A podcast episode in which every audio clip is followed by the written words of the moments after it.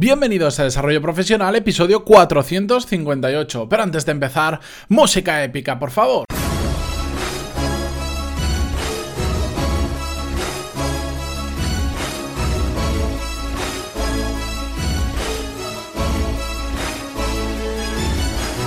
Muy buenos días a todos y bienvenidos un jueves más a Desarrollo Profesional, el podcast donde hablamos sobre todas las técnicas, habilidades, estrategias y trucos necesarios para mejorar cada día en nuestro trabajo.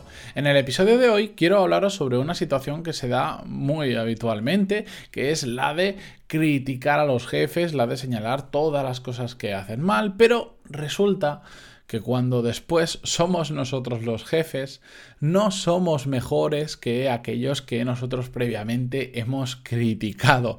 Y esto es una situación, como os decía, que la he visto en más de una ocasión y que en, algún email que he recibido vuestra me habéis contado cosas similares, por eso me he inspirado en traer este episodio.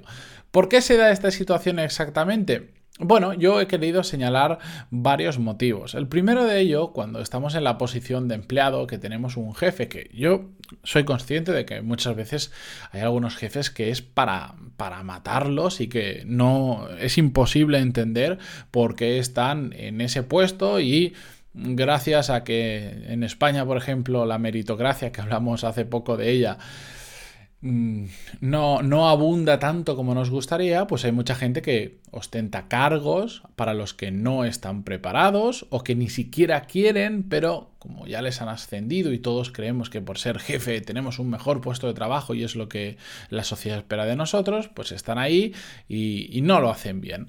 Pero bueno, hay varios motivos que se dan habitualmente, quitando situaciones excepcionales como las anteriores, que es que, por ejemplo, tendemos a infravalorar el trabajo eh, de la persona que es, responsable, del jefe, de la persona que tenemos por arriba. Y esto no solo sucede en esta situación, sino que en muchas otras, como por ejemplo, eh, siempre habéis escuchado o, probablemente en alguna ocasión habéis pensado que eso lo podríais hacer vosotros en mucho tiempo menos de lo que tarda otra persona y cuando lo ponéis a hacer porque se ha dado la situación, ¿qué ha pasado?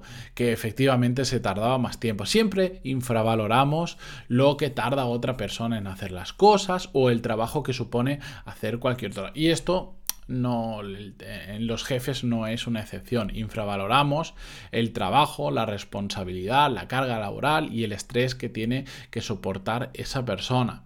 Por otro lado también eh, tendemos a fijarnos solo en los defectos de, de, los demás, sobre todo cuando es una persona con la que ya hemos tenido roces, no estamos de acuerdo de cómo lidera un equipo o cómo lidera un proyecto, entonces solo nos ponemos el foco en lo negativo. Y al solo estar mirando eso, nuestra mente se nubla, no vemos las cosas que sí que hace bien, aunque sean más o menos visibles de cara a nosotros, hace que todo esto hace que pues nos parezca desde fuera un mal profesional y, sobre, y después seguro que lo vamos a comentar con otros compañeros de trabajo que tienen problemas similares con esa persona y al final pues entre todos ponemos solo el foco en lo negativo. Otro aspecto a tener en cuenta es que en muchas ocasiones no sabemos o no queremos empatizar con esa persona, con ese jefe, por el motivo que sea, porque nos cae mal, porque hemos tenido problemas en el pasado, porque no estamos de acuerdo con decisiones que toma, por el motivo que sea, no sabemos o no queremos ponernos en la piel de esa persona. Y en ocasiones hay muchas cosas que si no profundizamos nos estamos perdiendo y que hacen que si las conociéramos harían que entendiéramos mucho mejor por qué esa persona, ese jefe se está comportando de aquella manera. Mm, en muchas ocasiones hay muchos jefes que sufren de estrés simplemente porque están, digamos, apretados por muchos lados diferentes. Tienen empleados que les están exigiendo cosas o amenazan con irse o con lo que sea. Tienen jefes suyos que les están apretando por arriba. Y al final esa persona pues está entre la espada y la pared y está en una situación de que todo el mundo le aprieta y, y, no sabe qué hacer y eso genera mucho estrés y hace que cuando tenga que tomar determinadas decisiones no las tome correctamente o no haga las cosas de la forma que nosotros esperaríamos pero eso somos incapaces de verlo si no sabemos empatizar y no sabemos comprender la situación el contexto en el que se encuentra ese jefe o esa persona que está al cargo. Y por último también, eh, todo esto resulta que al final cuando llegamos nosotros a esa situación, vemos la realidad. De repente, aquello que nos parecía que hacía tan mal, aquello que no estábamos nada de acuerdo, de repente empezamos a hacerlos nosotros. ¿Por qué? Porque tenemos una visión real del puesto de trabajo. Esas decisiones que no compartíamos, de repente vemos que nos están apretando desde arriba diferentes directivos eh, que están por encima nuestra, nos están apretando y empezamos a entender pues algunos comportamientos que antes no lo hacíamos, porque empezamos a sufrir la misma situación que ese jefe al que criticábamos. Y esta es una situación que se da muy comúnmente, pero más de lo que nos imaginamos, pero hacerlo tal cual lo he comentado en estos pasos de criticar y después llegar al puesto y decir, ostras, si esta persona tenía razón, es normal que hiciera esto porque tal y porque cual, es ser reactivos. Y al final de lo que se trata en este podcast, y para eso grabo un episodio todos los días, es de que seamos proactivos, de que nos adelantemos a todas esas situaciones. Por tanto, hoy quiero lanzaros mi, mi propuesta. Y para eso os lanzo eh, tres, puntos que tenemos que tener en cuenta o cosas que podemos hacer. El primero de todos es eh, pensar cómo sería nuestro jefe ideal, hacer una pequeña reflexión. No se trata aquí de hacer un análisis durante una semana, no, simplemente parar un rato, igual eh, ahora que vais en coche al trabajo, que muchos lo escuchéis en esa situación, cuando terminéis el podcast, pensarlo y, y pensad cómo sería vuestro jefe ideal. Poner ejemplos concretos. Cuando pase esta situación, en lugar de reaccionar así, reaccionaría así o actuaría así. Y tiene que tener estas habilidades en concretos. Tiene que saber mucho de este tema, mucho de esto, tal, tal, tal. Controlar aquí, controlar allá. Esto igual no es tan necesario como sabe mi jefe ahora, pero esto sería perfecto. Haced ese listado mentalmente. Y después, segundo punto, empezad a trabajar esas habilidades.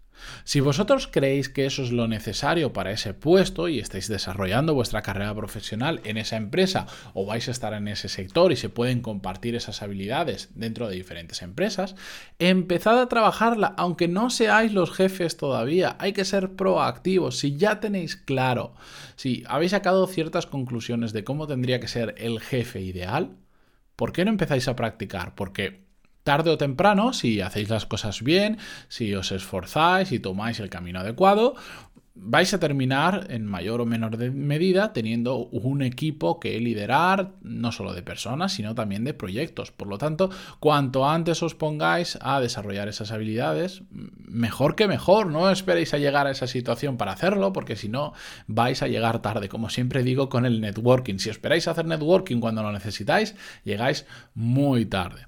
Y en el caso de que ya seáis jefes, también podéis hacer cosas muy sencillas como pedir feedback a la gente con la que trabajáis, pero feedback sincero. No voy a profundizar en este tema porque lo hemos hablado en muchas ocasiones. De hecho, en las notas del programa os voy a dejar un listado con diferentes episodios donde hemos hablado sobre cómo pedir feedback, hemos visto casos prácticos de pedir feedback y un episodio el 405 que es el más reciente de cómo mejorar profesionalmente gracias al feedback y además ahí incluye una pequeña plantilla, una herramienta para hacerlo.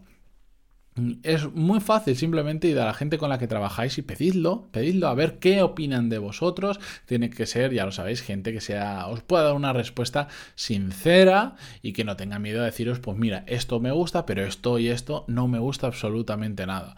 Y sobre esa información hacer un proceso de reflexión sobre qué es lo que podéis mejorar, qué está en vuestra mano mejorar y sobre todo... Eh, reflexionar sobre si sois el jefe que os habría gustado ser, si estáis actuando como cuando erais empleados y estabais al cargo de otra persona, os habría gustado que esa persona fuera. Haced esa pequeña reflexión y sobre los puntos que os salga que igual, pues con el tiempo no os habéis dado cuenta, porque a veces son cambios que van tan poco a poco que no, no vemos en qué estamos fallando, pero que hacemos esta reflexión, paramos y vemos dos, tres puntos que no hace falta más, que podemos mejorar y que podemos trabajar para ser los jefes que nos gustaría tener. Así que como conclusión, o como conclusiones, os dejo dos. Eh, la primera es que no vale quejarse de algo, y después, cuando llega, nos llega a nosotros la oportunidad, repetir los mismos errores. Eso no vale. Es cierto, nos podemos quejar y podemos ver fallos en nuestro jefe, pero que eso nos sirva para ser mejores. Y la segunda conclusión es que como en muchos temas hay que ser proactivo e ir siempre por delante, muy relacionado con el tema anterior.